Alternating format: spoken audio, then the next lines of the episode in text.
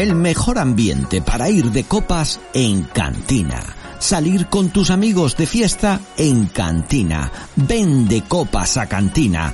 En calle Aguadores 20, a un paso de la pera, Don Benito. De copas a Cantina.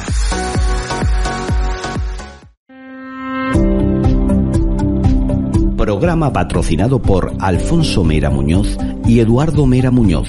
Agentes Mafre y Bankia en Don Benito, calle Ayala 10. Siempre hay un tiempo para disfrutar. En la playa, en el campo, con los amigos y en la familia.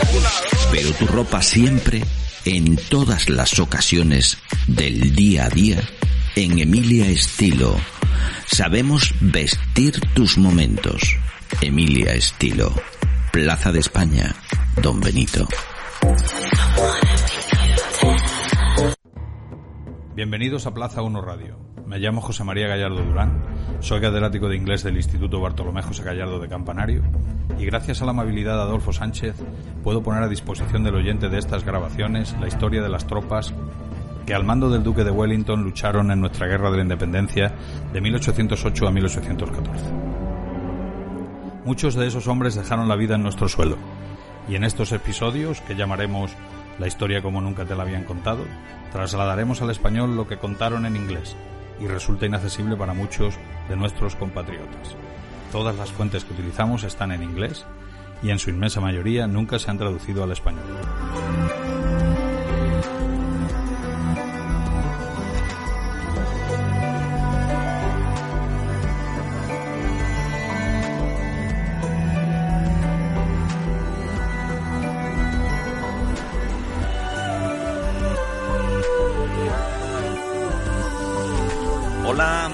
Bienvenidos a todos. Estamos en el episodio 14 de la historia como nunca te la habían contado. Historia que estamos contando gracias a la gentileza, a la amabilidad de don José María Gallardo Durán, que es eh, y fue, ya el hombre está jubilado, pero que fue eh, profesor en el Instituto Bartolomé José Gall- Bartolomé José Gallardo, que lo estaba diciendo bien, y eh, fue también pues catedrático de inglés en este instituto de Campanario.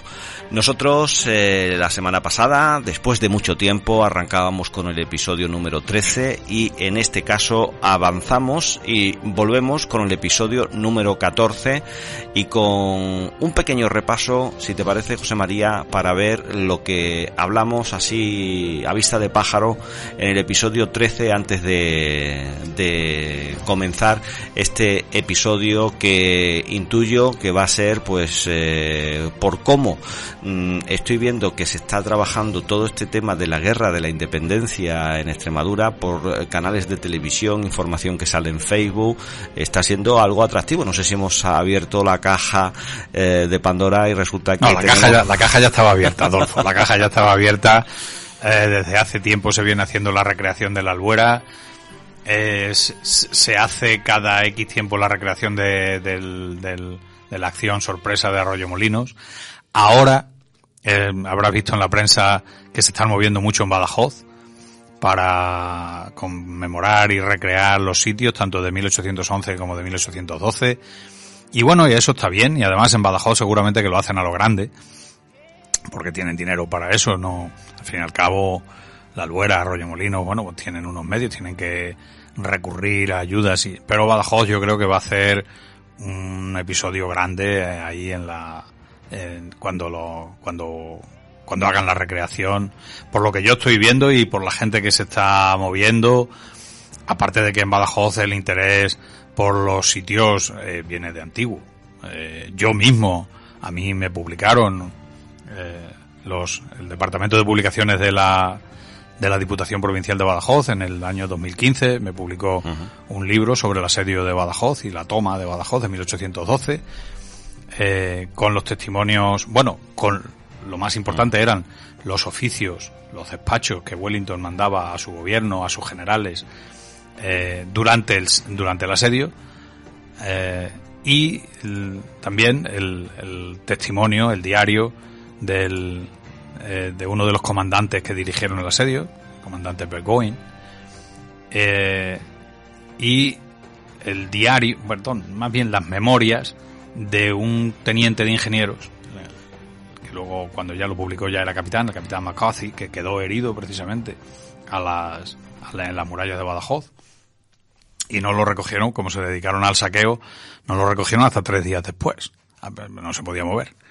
Eh, entonces, mm, ese libro que yo le recomiendo a quien tenga interés, que lo busque en, el Departamento de Publicaciones de la Diputación de Badajoz, no deben de quedar muchos libros, según me informaba uno de los libreros de Campanario, que había pedido varios ejemplares y no le habían mandado nada más que uno o dos. En las dos librerías de Campanario debe quedar algún ejemplar. El, el libro está publicado en una colección que a mí me parece muy interesante del Departamento de Publicaciones de la Diputación, que se llama eh, Documentos para la Historia de Badajoz y su alfoz. Y bueno, tiene un precio, son 480 páginas que bueno, que, que hay que tener interés. Y, y, vale 14 euros, o sea que está bien y muy bien editado, muy bien editado, en papel mate, de color marfil, eh, la, la portada la hizo un diseñador eh, un buen diseñador. Vamos, el libro está feo que yo lo diga, pero el libro merece la pena. Y, sobre todo es que además se publican eh, una serie de, de ideas que Wellington iba desarrollando y que no se habían publicado nunca. No se habían publicado. En parte, en la época se publicaron algunos de los despachos que Wellington mandaba a su propio hermano para que se los pasara a la Junta Central, que estaba en Cádiz, y posteriormente la Regencia pero eh, siempre se le quitaba, en, los despachos que él mandaba a sus generales y a, su propio hermano, siempre había una parte expositiva de lo que se había hecho y una parte en la que se le informaba de lo que se iba a hacer. Y eso le decía a su hermano, eso quítaselo, eso no se lo enseñes a los españoles. Porque claro, eh, era darle tres cuartos al pregonero. Y lo mismo, algunos de, muchos de esos despachos se publicaron en la prensa, en la prensa británica, pero siempre quitándole la parte en la que Wellington hablaba de cuáles iban a ser sus planes. Porque claro, si eso se publicaba en los periódicos ingleses, era decirles a los franceses lo que iba a hacer. Entonces, eso no es En definitiva, la verdad es que yo tenía conciencia de la recreación de estos episodios que podemos ir destacando de la historia de nuestro país eh, en, Zaragoza, que me tocó vivir durante una época y allí sí que, a ver, pues, de Zaragoza. Y, es muy bonito verlo. Entonces, si realmente esto es eh, algo que estamos aprendiendo a hacer eh, también en Badajoz, hace atractivo el que venga mucha gente a ver eh, y a conocer, y aunque solo fuera para nosotros, ya no digo para los que vienen de fuera, sino aunque solo sea para nosotros recordar ese momento de la historia y darnos una identidad, ¿no? También. Bueno, hay gente que vive de traer, de traer gente a los escenarios de la guerra de la independencia. Es decir, hay, hay personas, eh, británicos fundamentalmente, que, que vienen a ver Badajoz todos los años. Todos los años vienen a ver Badajoz, vienen a ver la batalla de los sitios de la batalla de los Arapiles, que ellos llaman la batalla de Salamanca, eh, vienen a ver la batalla de Vitoria, vienen, vienen a recorrer España, sobre todo a la batalla de, de, en Cádiz, la que se llama, ellos llaman de la Barrosa, que nosotros llamamos de Chiclana, eh, vamos que hay, hay una industria de, de esto. Aparte de que en, Inglaterra concretamente se siguen vendiendo los libros de la guerra, lo que ellos llaman la guerra peninsular, se siguen vendiendo bien.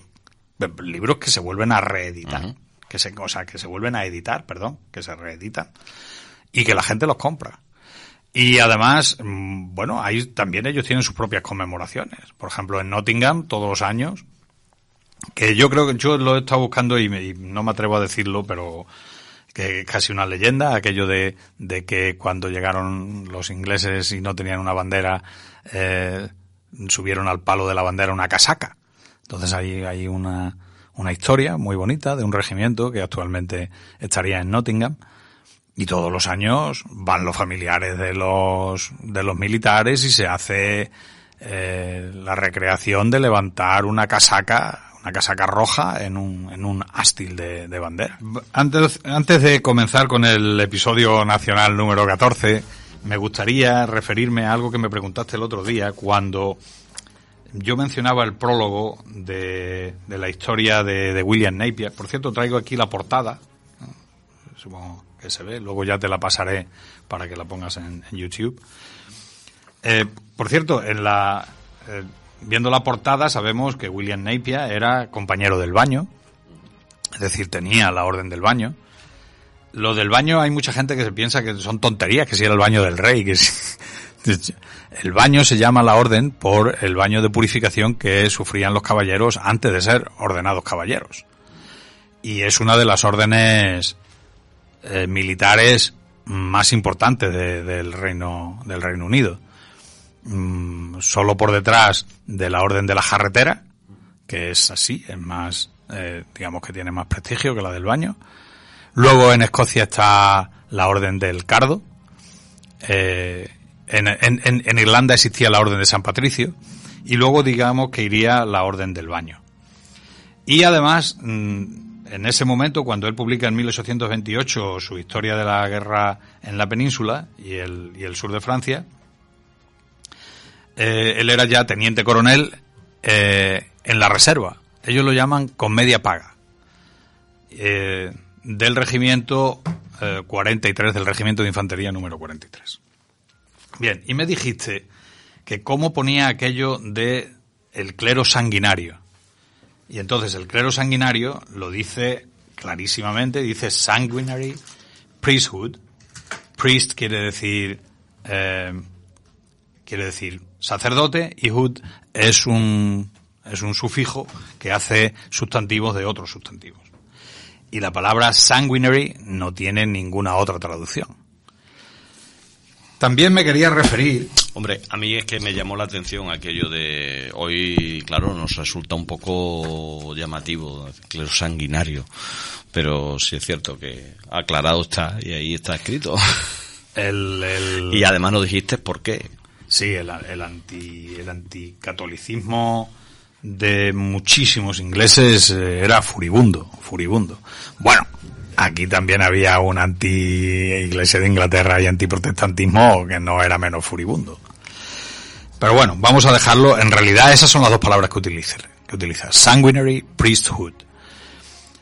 Eh, luego quería referirme, estuvimos mencionando el hecho de que el conde de Fabraquer conocía lo que se había ido publicando en Francia y en, y en Inglaterra, y él lo contesta. Y lo contesta, y yo he traído aquí la contestación. Este es el, el, la portada del primer tomo de la historia del conde de Fabraquer. Eh, por cierto, curiosamente, yo, yo lo tengo en PDF, claro. Y este tomo está depositado en la biblioteca de la Universidad de California.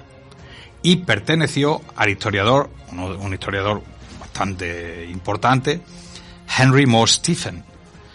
Eh, Henry Moore Stephens fue un profesor de esa universidad y que dejó su ex libris en la hoja de respeto en la hoja de respeto del libro viene el, y este y, curiosamente lo tiene allí. Entonces, cuando el conde de Fabraquer publicó su historia política y militar de la guerra de la independencia de España contra Napoleón Bonaparte desde 1808 a 1814, que ese es el título completo, él hace una serie de consideraciones sobre lo que los extranjeros habían ido publicando.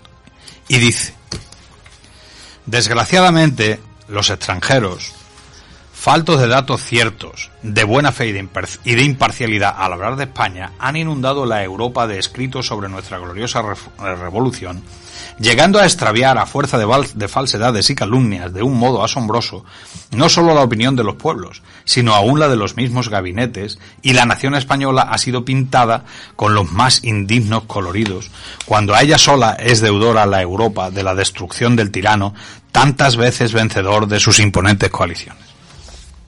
Esa es una de las cosas que dice. Luego dice, referido a las calumnias extranjeras, la facilidad con que escriben los extranjeros, lo extendidas que se hallan en Europa sus calumniosas e, e inexactas relaciones, hacen muy desventajosa la posición del que rompiendo el silencio que la España ha observado por tantos años, se presente en la arena a levantar su voz contra los infinitos detractores de las glorias de la patria. Y insiste. Eh, la historia de la Revolución Española, hay, a un tipo al que luego nos referimos que fue el, el maestro Salmón que publicó prácticamente cuando se estaba desarrollando la guerra.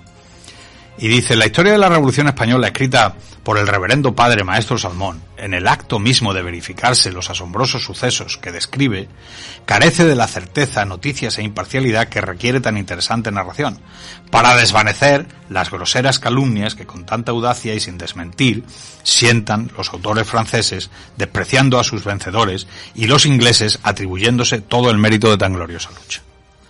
Y no lo deja ahí porque estaba cabreado de narices. Y dice, en época tan prolongada de silencio se han redoblado las calumnias, porque él habla, claro, él habla de que él saca su historia en 1833 y los extranjeros ya vienen sacando desde bastante, sobre todo los franceses desde bastante antes.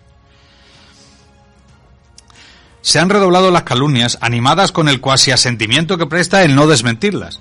Y aunque don José Cangargüelles, al que nos referimos, ha escrito en Londres en 1830 unas observaciones sobre la historia de la guerra peninsular de Clark, Napier y Londonderry, al que ya nos referiremos y traduciremos, estas versan sobre hechos o puntos determinados y no reúnen lo que en sí debe comprender una historia general, cuya lectura debe solo bastar a rectificar los hechos maliciosamente desfigurados, dando una idea clara y exacta de ellos. Y termina. He tenido a la vista, para la formación de esta historia, cuantas obras se han publicado en el extranjero sobre nuestra gloriosa revolución. Algunas personas de conocida ilustración y probidad se han dignado dirigirme en tan difícil empresa. Normalmente, este, este personal, estos intelectuales de la época, eh, solían conocer todos el francés. No tenían problema con el francés. El inglés era más raro. Pero bueno, había gente que, bueno, que hablaba inglés sin ningún problema. Eh, en Francia se publicaron mm, en Francia se publicaron varios de los primeros libros españoles sobre la guerra. Vamos a dejar de ahora un momentito al conde de Fabraquer, que ya dijimos que era la primera historia comprensiva de toda la guerra.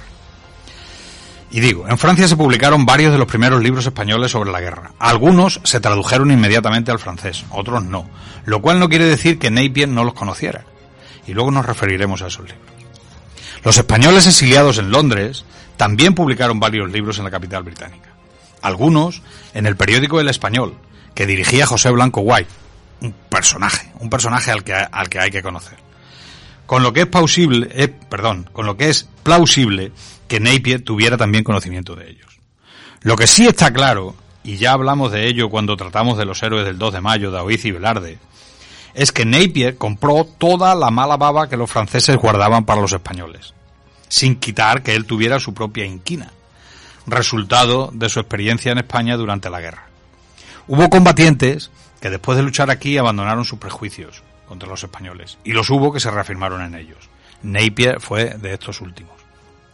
No debemos olvidar que los ingleses llegaron a poner en los diferentes momentos de la guerra hasta 200.000 hombres en, en, España, que iban y venían cuando los regimientos iban sufriendo, y que se quedaron aquí a 40.000 a 40.000 soldados, la mayoría por resultas de enfermedades, pero también murieron muchísimos en combate. Pero volvamos al conde de Fabraquer y su historia política y militar de la guerra en el Le, va- le vamos a decir a los oyentes que por H o por B se hayan encontrado con este podcast vídeo o por el podcast que en el mm, episodio anterior, en el número 13, hablamos de William Napier, hablamos de la, mm, tú lo acabas de que mencionar, fue de la gran, la gran historia que los, que los ingleses han leído durante, durante muchísimos años. Y prácticamente durante todo el siglo XIX que tienen y de principio la, del XX. de la guerra peninsular o de la guerra de la independencia que nosotros llamamos aquí en España, que ya hablamos sobre esa terminología, el concepto de guerra de independencia, guerra peninsular y tal, lo hemos abordado también en nuestros episodios. Lo que sí decimos es que, bueno, pues en el episodio número 13 estuvimos viendo, pues eso, lo que decías tú, la mala baba que tenía William Napier acabas de decirlo con respecto a que todo aquello que guardaban los franceses contra, pues resulta que lo tradujo él en sus Esa es la escritos, impresión que tienen, que tienen los, los y que historiadores no españoles corrigió, del siglo XIX. no, no corrigió nada a pesar de...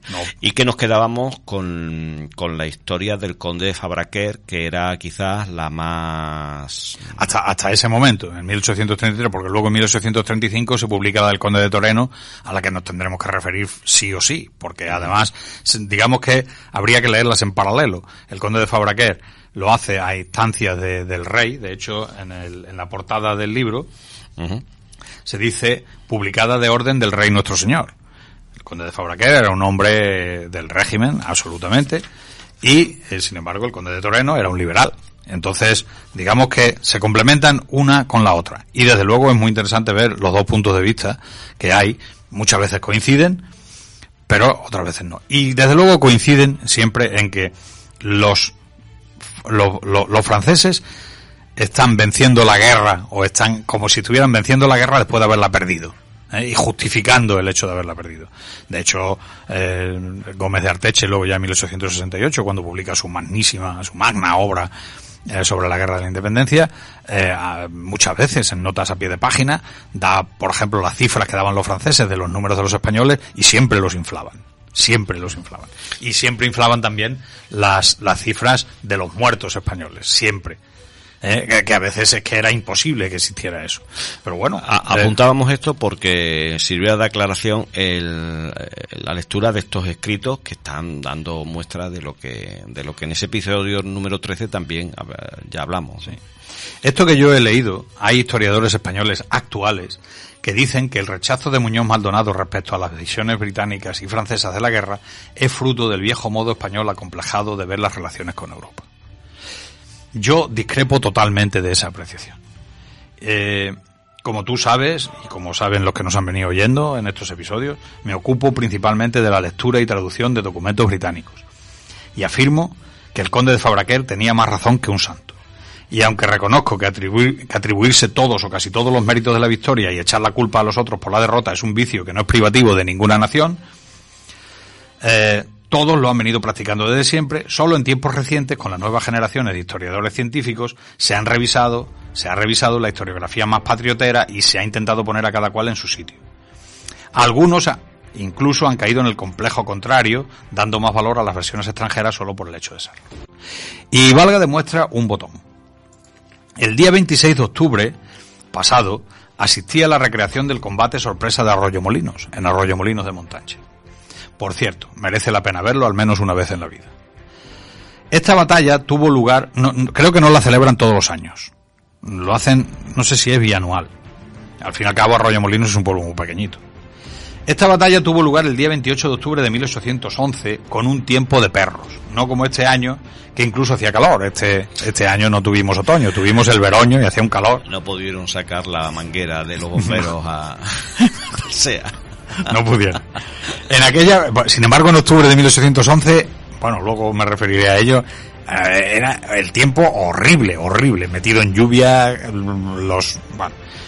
En aquella ocasión, el ejército, el ejército que atacó a los franceses iba al mando del general Rowland Hill, al que ya nos hemos referido en otra ocasión. Y lo componían tres brigadas de tropas británicas, una de ellas de caballería, que incluía un regimiento de caballería alemán, una brigada de tropas portuguesas al mando del teniente coronel Charles Ashworth y una batería de artillería portuguesa. Los portugueses estaban integrados en las divisiones británicas a todos los efectos. Además, luchó allí un cuerpo de ejército español, el quinto ejército, al mando del general Pedro Agustín Girón. Pedro Agustín Girón fue el padre del fundador de la Guardia Civil, del, del duque de Ahumada. Este ejército constaba de una brigada de infantería de unos 2.500 hombres al mando del general Morillo, un, tipo que se distinguió mucho en la guerra, y, una, y además muchas veces iba con, con, el general Rowland Hill, y una brigada de caballería de unos 600 jinetes mandada por el conde de Penville El, el conde de Penville era un noble francés contrario a Napoleón, que muchos nobles franceses, cuando estalló la Revolución Francesa, tuvieron que poner pies en polvorosa. Algunos acudieron a, a Gran Bretaña, a Inglaterra, y otros se vinieron aquí a España y peleaban en el ejército español. Eh, era el conde de Penville era un noble francés contrario a Napoleón y que estaba al servicio del rey de España. Entre otras unidades del ejército español, en la brigada de infantería iban tropas de la legión extremeña. A la legión extremeña nos tendremos que referir en alguna ocasión. ¿Cómo suena eso, eh? La Legión Extremeña. Sí, sí, sí. Además, el tío que la fundó, eh, que fue un escocés, era un tipo increíble. A ver si un día te enseño además cómo los uniformó al principio, hasta que fueron a Cádiz y luego allí, porque era un admirador de la época de Carlos V. Y entonces los, los los, los uniformó con el, con el, con el jubón y el cuchillo y las cosas como, como en el siglo XVI. Es, ese apartado lo tenemos que trabajar con Sí, sí, ese sí, porque es que además, Me parece muy que además existe, existen eh, dibujos de cómo iban, de cómo iban uniformados. Que si, algún día tenemos aquí alguna historia parecida a los mozos de escuadra, a lo mejor se nos inspira, tenemos alguna inspiración para hacer los uniformes de Ahora un jubón, un jubón y una, y una, y, al estilo del siglo XVI, todo, las calzas. Todo es digno de ser uniforme de gala, ¿eh? bueno. ¿Qué ocurrió? Los españoles atacaron a los franceses exactamente como se les había ordenado y pelearon igual que el resto de los atacantes. Y así se lo comunicó el general Hill a Wellington en el parte de la batalla. Es más, la caballería española tuvo que acometer al enemigo en el llano sin ningún apoyo por parte de la caballería británica, que partiendo de Alcuéscar llegó tarde a la refriega debido a que no se veía ni gota porque salieron de noche, y había una niebla tan espesa como una sopa de habas. Eso lo dicen todos los testimonios que hay, era una cosa horrible. No había manera de encontrar los caminos. Además, los caminos estaban embarrados, hechos una pena porque llevaba varios días lloviendo a mares.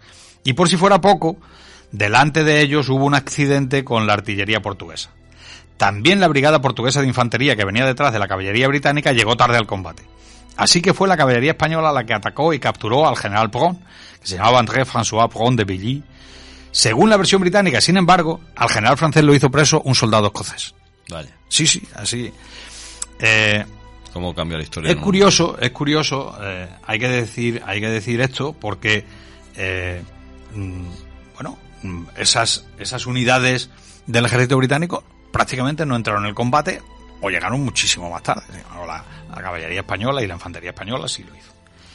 Años después, en 1845, esto fue lo del parte de batalla y lo que ocurrió. Pero en 1845 se publicó la biografía del general Rowland Hill, y como cabía esperar, en el episodio de Arroyo Molino los españoles estaban allí como de pasada. Y para nada se menciona el retraso de la caballería británica ni de la brigada portuguesa. Todo el trabajo lo hicieron ellos sin ayuda de nadie. Yo tengo la, la biografía, que la publicó un reverendo, el reverendo Sidney, y es una buena biografía, pero esto, por ejemplo, mm, al, que dedica mm, bastantes palabras porque el, combate de Arroyo Molino fue un éxito de, de, de Rowland Hill, que tuvo la idea de sorprender a los franceses precisamente por el mal tiempo cuando no se lo esperaban de ninguna manera, porque ellos estaban acantonados en Portugal y en la frontera. Podemos suponer que Muñoz Maldonado, por ser un absolutista reaccionario, criticó las versiones francesas e inglesas, pero es que antes que él, en 1829, un año después de la publicación del primer tomo de la obra de William Napier, un liberal español, José Cangar Güelles, que había sido diputado en las Cortes de Cádiz, ministro de Hacienda con la regencia y posteriormente confinado en Peñíscola con la llegada de Fernando VII a España, para volver a ser ministro de Hacienda en 1820 y 1821 durante el trienio liberal y finalmente se tuvo que exiliar en Londres, sintió la necesidad de tener que escribir y publicar en esa ciudad un libro con el propósito expreso de contestar a las historias que iban sacando los británicos. Su libro, que aunque publicado en Londres salió en español, se titulaba Observaciones sobre la historia de la guerra de España que escribieron los señores Clark, Southey, Londonderry y Napier, al que ya se refirió, como he dicho en el prólogo, se refirió eh, el conde de Fabraquer. Desconozco la difusión que pudo llegar a tener el libro de Cangar Güelles entre los historiadores extranjeros y españoles del momento, aunque eh, está claro que el conde de Fabraquer lo conocía. Y no es el propósito, y seguramente que el conde de Toreno también. Y no es el propósito de estos audios investigarlo. Pero es muy posible que tanto unos como otros lo manejaran mm, claramente, o al menos tuvieran algún conocimiento de su contenido. Desde luego Muñoz, Maldonado, lo conocía, como ya hemos podido comprobar. Hubo otros escritos de autores españoles que muy tempranamente se ocuparon de la guerra y que podrían haber suscitado la ira británica de William Napier. Los hubo de ambos bandos, de los liberales y de los reaccionarios. Ninguno de ellos, hay que decirlo, se ocupó mucho de los británicos. Les interesaba mucho más resaltar el hecho de cómo una nación y un pueblo vencidos y humillados fueron capaces de levantarse y presentar batalla. Para ejemplo de Europa, donde eso no sucedió en ningún caso. Aquí voy a hacer un pequeño inciso. Después de la batalla de Medellín, que fue terrorífica, un desastre sin paliativos, el día antes había, había sucedido la batalla de Ciudad Real, que fue otro desastre. Y hay un historiador que dice, ningún pueblo, ningún pueblo de Europa hubiera reaccionado como el pueblo español reaccionó a esas dos derrotas tan horribles, reconstruyendo su ejército un poco más allá. De hecho, el ejército de español, el ejército de Extremadura del general Cuesta, prácticamente se reconstruye en monasterio. Van llegando los restos allí y, se reconstruye y se hace un ejército en condiciones. Em, los hubo les interesaba, ya digo, les interesaba a los historiadores españoles cómo el pueblo hundido, humillado, derrotado, una y otra vez, se levantaba y volvía a presentar batalla, y volvía a presentar batalla. Por no hablar luego ya de, la guerrilla, que los franceses no sabían por dónde le venían las hostias. La disparidad entre aquellos historiadores del siglo XIX es que tanto españoles como británicos andaban empeñados en crear o por lo menos difundir sus mitos de la guerra y apropiarse de la victoria. Los franceses crearon los suyos propios para justificar la derrota.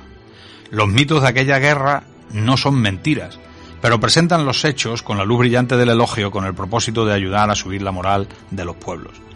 En concreto en España hicieron mucha falta desde el principio, dado el estado calamitoso de nuestras armas.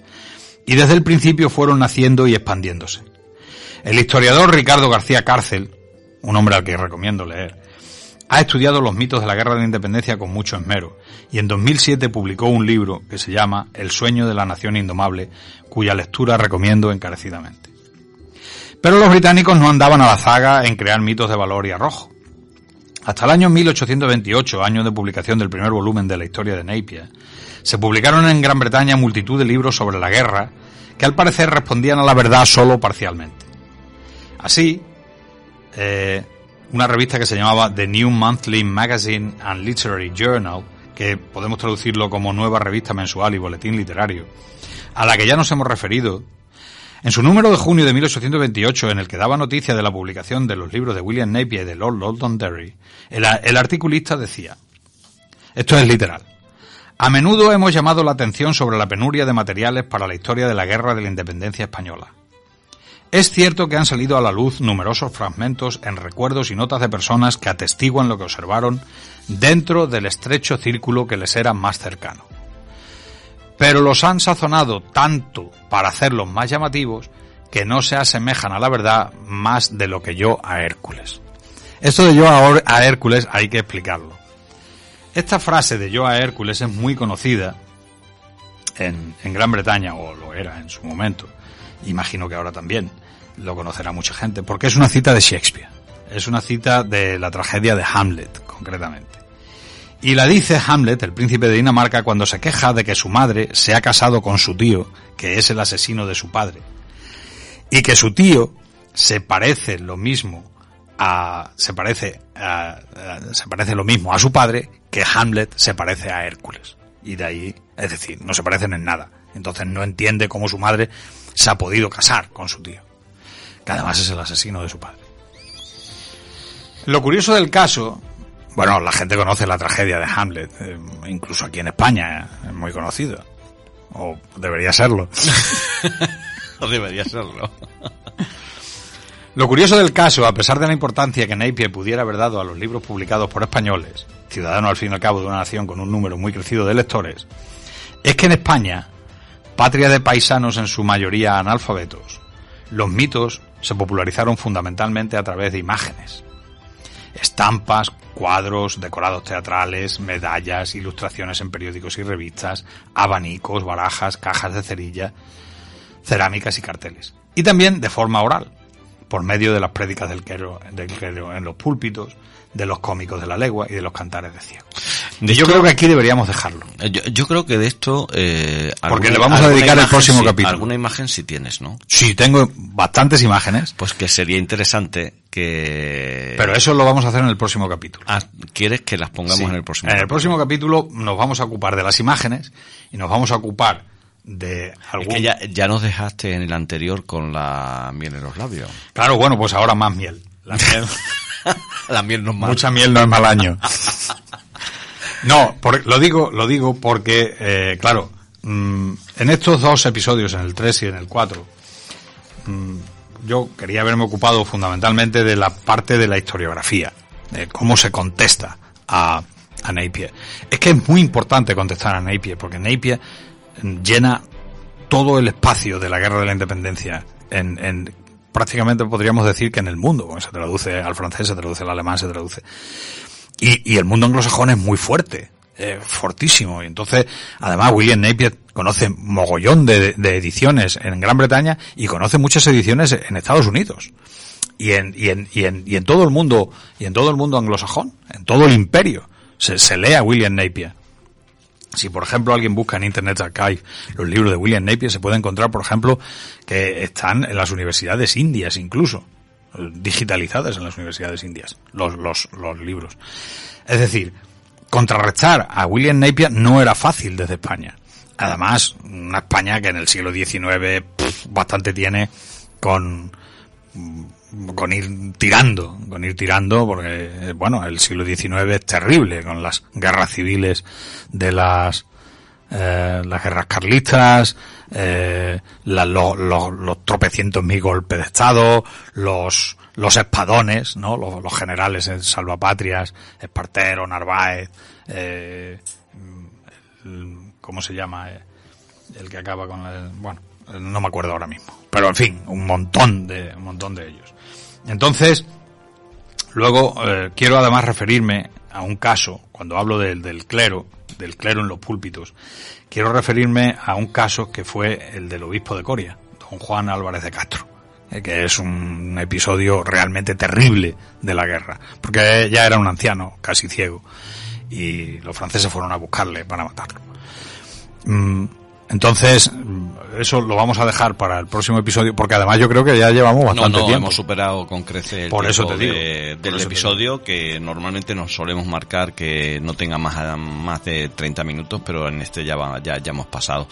Pues, José María, mm, muchísimas gracias por irnos dando todos estos datos que, que aunque ustedes lo estén escuchando así en castellano, pues José María Gallardo Durán eh, se ha preocupado de que mucha de la información que trae a estos episodios, en este caso ya el número 14, viene mm, en inglés y hay una necesidad de traducir estos textos que no han sido traducidos, eh, que pertenecen a personajes eh, que estuvieron implicados directamente en la, en la batalla. Y por otra parte también estos libros, como es el caso que estamos haciendo del juicio que le estamos haciendo a Napier aquí eh, entre unas cosas y otras, para contrastar la información que él ha vertido sobre mm, todo ese mundo anglosajón y que bueno pues eh, no está de más que seamos conscientes de cómo nos ven además de saber nosotros cómo nos vemos. Que, que, que una cosa es que nosotros tengamos nuestro orgullo patrio muy alto y otra cosa es que cuando vengan nos vean pues como pobrecitos estos, ¿no?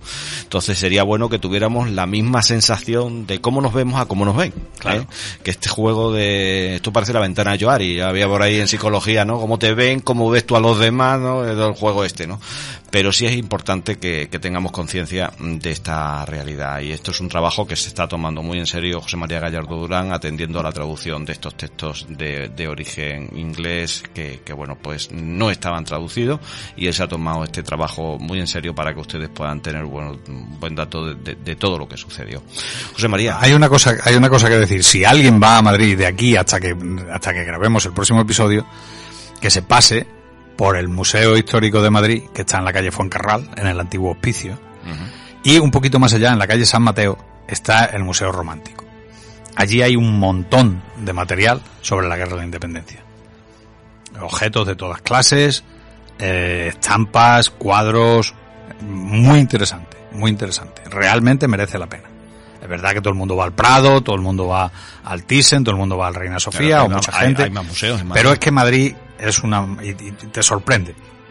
Realmente el Museo Histórico de Madrid es, es eh, además está los dos museos no son demasiado grandes, no son los enormes museos que he mencionado, eh, pero mm, están con gusto, están bien organizados y el siglo XIX es lo que hay allí es una maravilla. Eh, Se conserva muchísimo material al que nos referiremos e incluso eh, lo podremos pasar en te lo, te lo pasaré cuando, cuando, llegue, cuando llegue el episodio. Bueno, pues muchísimas gracias, José María. Y aquí lo que nos faltaba era invitarles a hacer turismo y ya lo estamos haciendo. O sea que es un completo el programa. Eh, felicidades, ¿eh? ¿eh? José María. Muchísimas gracias a todos ustedes por la atención prestada y nos vemos en el episodio número 14 de la historia, bueno, 15, número 15 de la historia como nunca antes te la habían contado.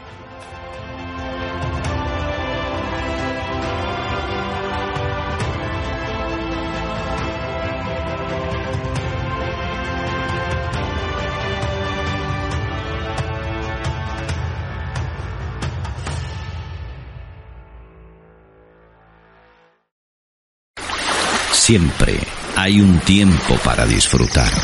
En la playa, en el campo, con los amigos y en la familia. Pero tu ropa siempre, en todas las ocasiones del día a día, en Emilia Estilo. Sabemos vestir tus momentos. Emilia Estilo. Plaza de España, Don Benito.